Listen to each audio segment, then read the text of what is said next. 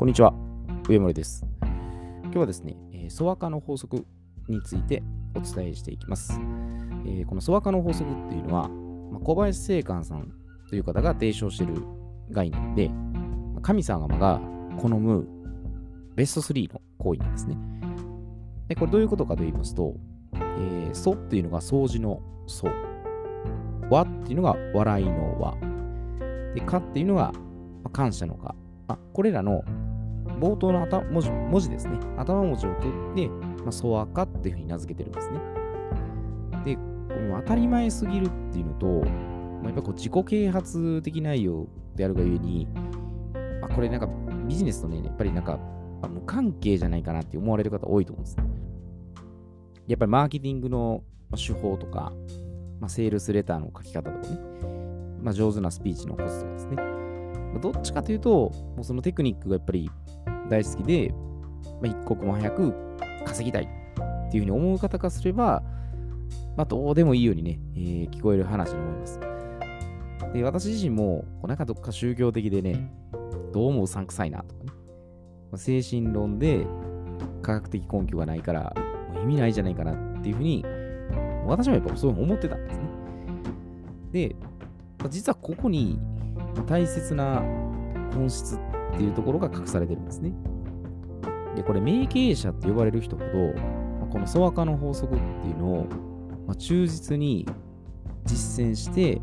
まあ、遵守されてるんですね。で、これ、じゃあなぜ、まあ、その掃除、笑い、感謝っていうのがね、大切なのかっていうことなんですね。で、まず、これ掃除なんですけど、これ自分の身の回りをぱ綺麗に保っておかないと、こう汚れた気ですね、まあ、エネルギーっていうのがそう充満していきます。で部屋はこれもちろんなんですけど、まあ、特にトイレですね。まあ、水回りっていうところが、やっぱ陰の気っていうのはこもりやすくなるんですね。で、排泄するところっていう場所でもありますし、まあ、これ放置していると、まあ、自然と汚れは目立ってきます。まあ、当たり前っちゃ当たり前ですね。で、トイレをきれいにしてね、まあ、お金がなんで入ってくるかって思われるかと思うんですけど、実際やっぱトイレをきれいにしておかないと、いや正直やっぱお金に対しても、そそういうきれいに扱うっていう概念がなくなると思うんです。まあ、例えば1円玉とか、今あんまりね、効果が少なくはなってきてますけど、1円玉でも雑に扱うっていうふうに、そういうところにやっぱ出てきます。なんでやっぱ掃除っていうのは、まあ、全てをね、こう清めてくれるっていうことで、まあ、心も体もですね、まあ美しいというかね、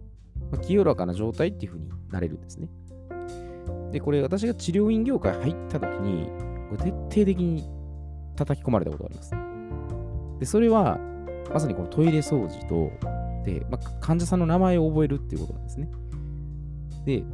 これも心構えですね。マインドセットっていうのをしっかり身につけておかないと、まあ、技術なんか仮に学んだとしても、まあ、一生習得できないぞっていうふうに、もう口うるさくで指導されたんですね。まあ、心の中ではね、もう手っ取り早く早く技術を教えてほしいなっていうふうに叫んでたんですけど、まあなかなかそうはやっぱならないなっていうふうに思ったんですね。で、古いなんか体育会系の軍隊方式だなってね、あバッカバカしいなってね、今時何なのっていうふうに侮ってたんですけど、で、まさかでもこれが後々にね、やっぱこう関係してくるっていうのは、まあ、思ってもみなかったんですね。だから掃除するっていうことは、まあ、自分自身に対しても、まあ、誠実性ですね。まあ、嘘つかないっていうところにもつながってくるんで、まあ、そう一貫性するを貫くっていうところもあるんですね。で、あと次に笑いですね。でこれは、あの大声であのバカ笑いするっていうのではなくて、まあ、建設的に笑顔でね、まあ、受け入れる、言ったら寛容さっていうのを表してるんですね。でもしこれね、笑いのない、なんかどんよりとしたね、暗い表情で対応されたりしたらどうでしょうかね。で今特にこういうネットのやり取りっていうのもね、非常に多いので、まあ、顔の見えないやり取りに対して、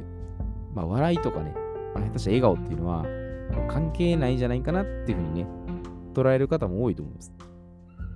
画面に見えなくても、これ例えば言葉遣いとか、まあ、文章ですね、文面ですぐわかると思います。あ、この人なんかね、淡々と自分的に対応してるなとかね、どっかこう業務的で、感情がないなとかね。だ見えないところだからこそ、やっぱ常にやっぱこう口角を上げたりですね。で、笑いとかユーモアがある態度が求められているんですね。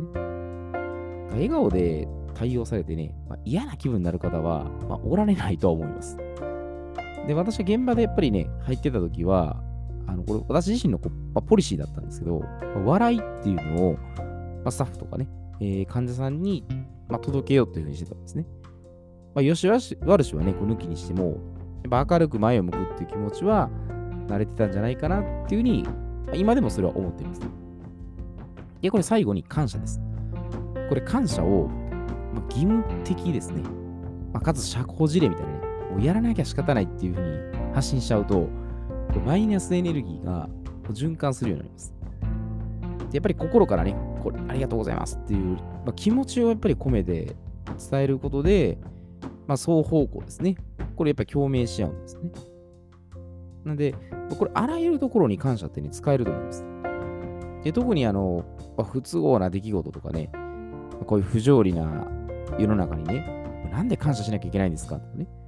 もう自分は不運かつこう嫌なことばっかりで、もう辛く悲しいんですよって、そんな気持ちに感謝できるわけないじゃないですかってね。まあ、思うのも、まあ、無理はないです。ただ、これでもね、あの皮肉なことですけど、自分でその負のエネルギーをね、発信してしまうと、ブーメランで何倍にもして返ってきます。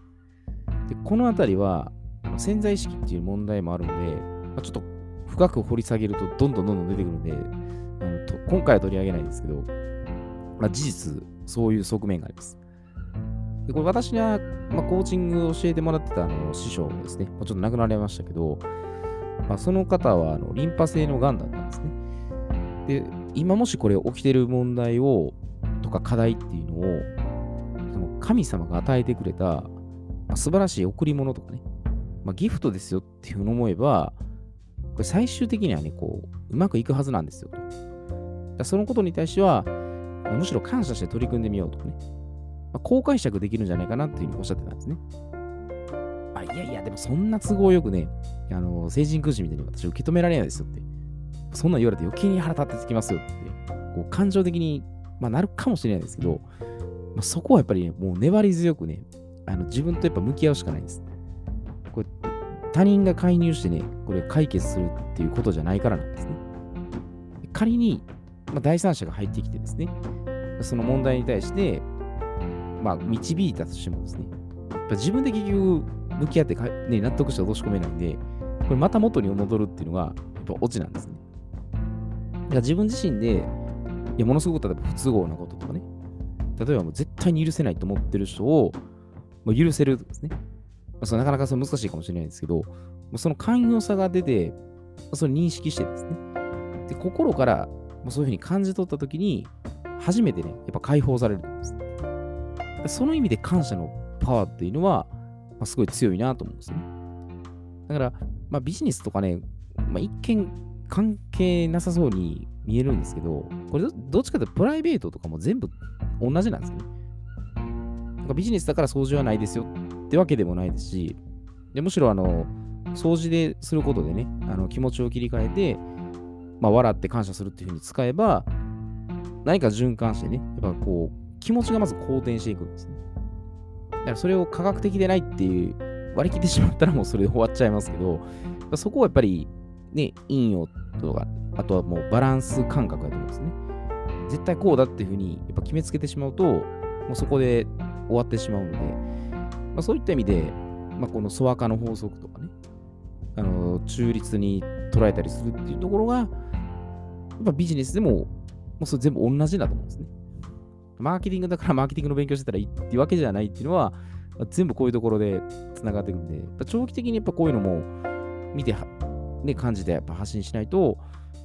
なんかその場でね、あの、終わってしまうっていうのは、まあ、私自身はもったいないなと思いますので、ね、まあ、こういったこの先人の知恵とかもうまく活用しつつですね、でさらにもう一歩踏み出せるようなことをね、えー、やっていけたらいいんじゃないかなと思います。えー、では、今日はこれで失礼いたします。